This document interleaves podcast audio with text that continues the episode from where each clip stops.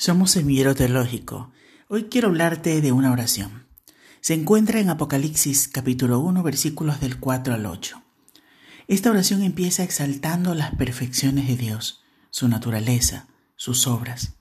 Todo cristiano debe estremecerse en la descripción que hace a continuación de nuestro Señor Jesucristo. Lo llama el primogénito de los muertos. Obviamente, se refiere a la muerte para resurrección de vida eterna, puesto que Lázaro y las demás personas que la Biblia registra que también resucitaron, solo resucitaron para volver a morir. Por tanto, el primogénito para resurrección de vida eterna es Jesucristo nuestro Señor.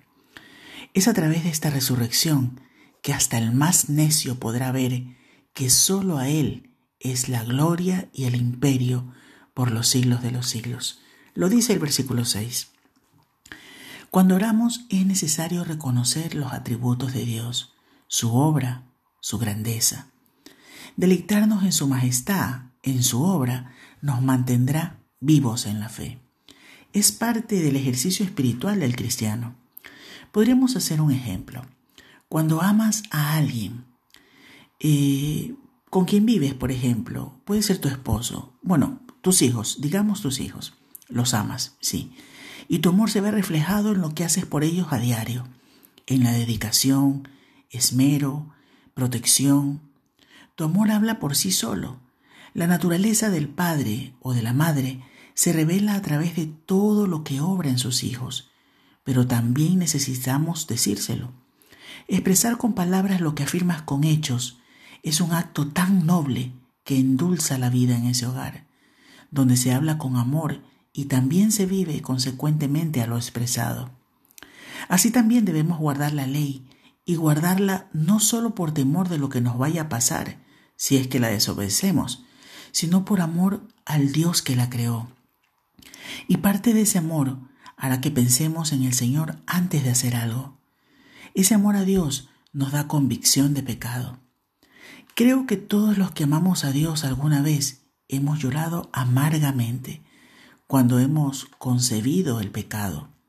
Porque al orar y meditar en su palabra, al reconocer y conocer la grandeza del Señor en nuestras vidas, nos lastima el solo hecho de recordar que hemos ofendido a Dios. Nuestro amor a Dios es genuino cuando tenemos esa convicción de pecado. Nuestros corazones son impulsados al arrepentimiento inmediato, haciendo que aborrezcamos el pecado. Esa convicción de pecado, esa alerta en forma de recordatorio para no caer, es el resultado de, en nuestras oraciones, haber recordado la obra de Dios, sus atributos y la necesidad de estar siempre cerca de Él. Las oraciones son tan necesarias para aumentar nuestra comprensión de quiénes somos delante de Dios, pero sobre todo para entender lo que es Dios, exaltar su grandeza, reconocer sus bondades es lo que nos hace vivir confiados. Las escrituras contienen doxologías que revelan nuestra necesidad de formarnos conceptos más exaltados de Dios. Para ello es preciso que nos dediquemos con más frecuencia y devoción a meditar en sus inefables atributos.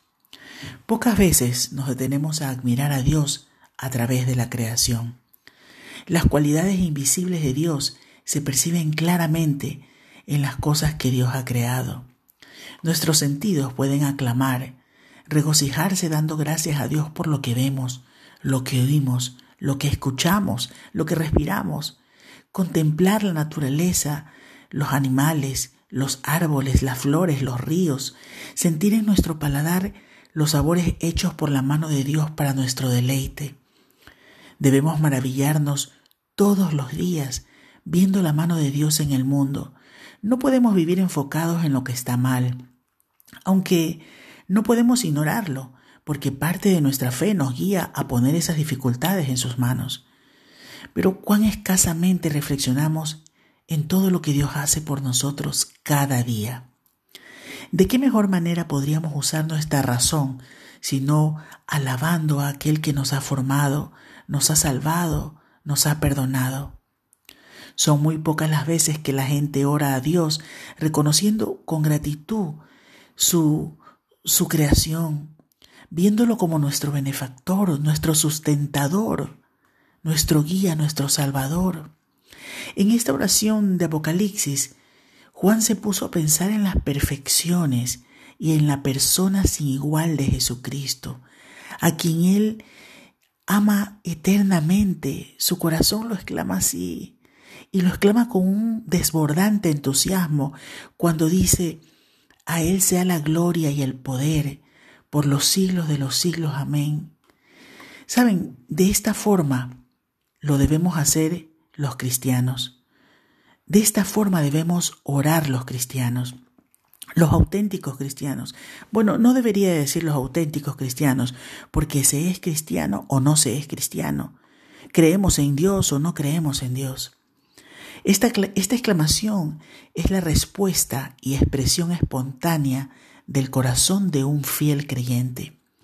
Las oraciones tienen un elemento común, que en ellas la alabanza es ofrecida siempre y en forma exclusiva a Dios Padre, Jesucristo nuestro Salvador y el Espíritu Santo de Dios, solo a la Trinidad y nunca a algún logro humano. El congratularse y ocuparse de uno mismo no debe tener lugar alguno en nuestras oraciones. Eso está muy lejos del escaso nivel de espiritualidad general que muchas veces podemos ver en algunas congregaciones y en hermanos.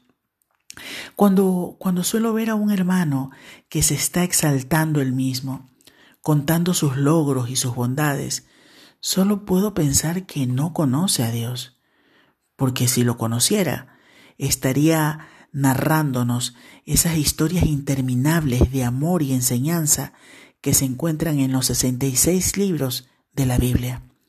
Incluso, incluso me acuerdo de Moisés, que cuando descendió del monte Sinaí, después de hablar con Dios, él ignoraba que su rostro resplandecía.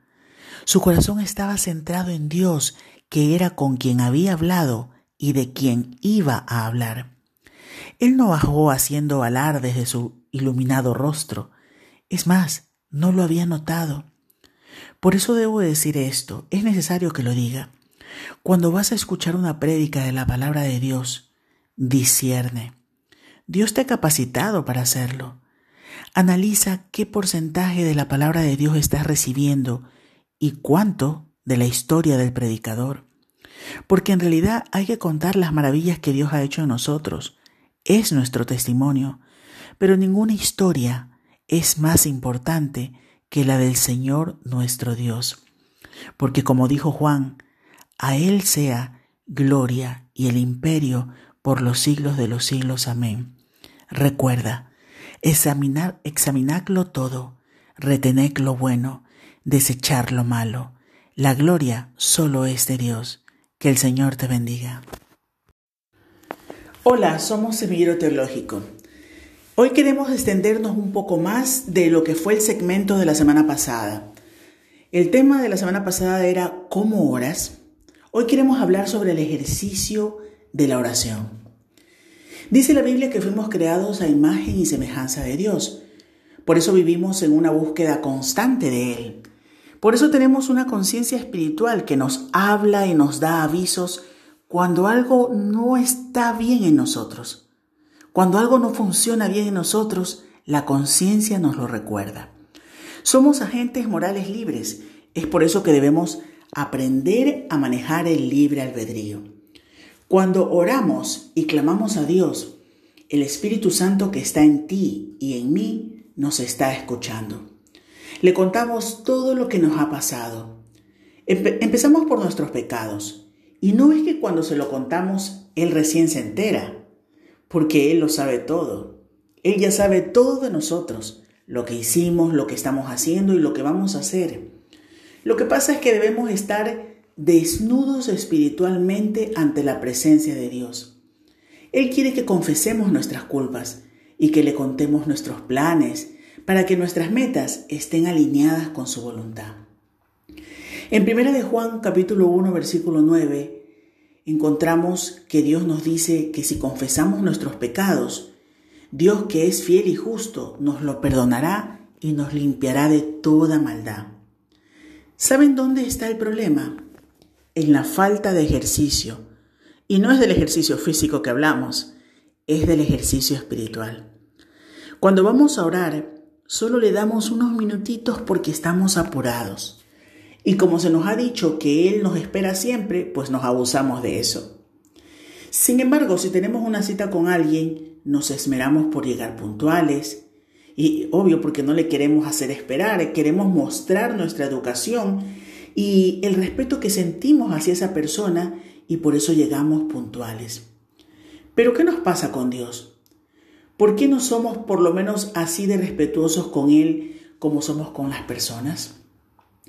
¿Por qué no le queremos dedicar más tiempo? ¿Por qué perdemos con facilidad la comunión con Dios? Esto se debe a que no nos ejercitamos espiritualmente. La única manera de no perder esa comunión con Dios es ejercitándonos en oración con un corazón abierto y humilde con Él. ¿Y cómo? ¿Cuándo? Todos los días. En 1 de Timoteo 4, versículos 7 y 8, Pablo le dice a Timoteo, Desecha las fábulas profanas y de viejas. Ejercítate para la piedad, porque el ejercicio corporal para poco es provechoso, pero la piedad para todo aprovecha, pues tiene promesa de vida presente y de la venidera. Además del compromiso firme con la palabra de Dios, los creyentes también debemos evitar toda enseñanza falsa. Pablo denunció esa clase de error como algo profano o mundano que es todo lo opuesto a lo que deberíamos de hacer las personas que estamos con el Señor. Dice, la palabra fábula de la cual se deriva la palabra mito se refiere a algo que solo conviene a viejas.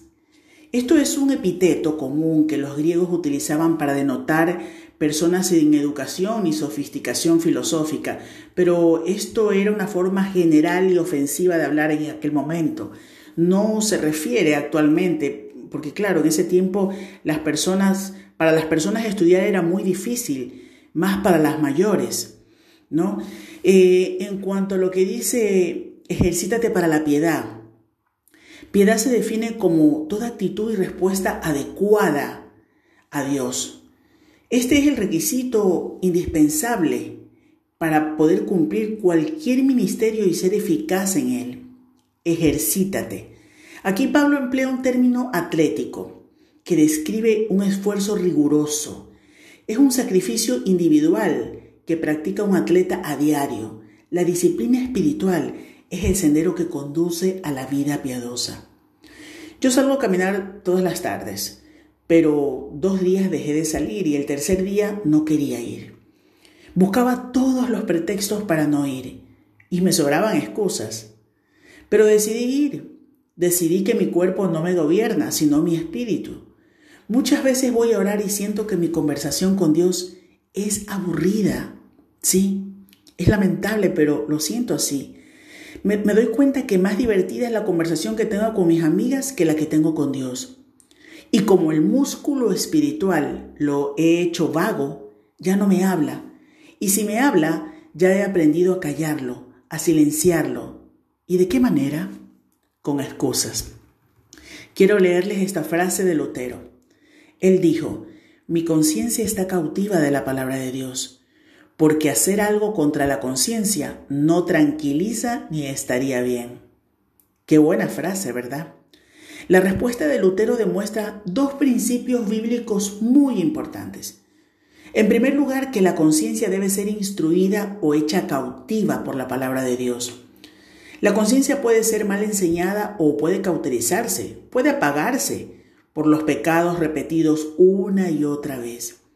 El pecado habitual o la aceptación de la sociedad del pecado nos puede endurecer tanto que acallemos la voz de la conciencia y pequemos sin ningún remordimiento.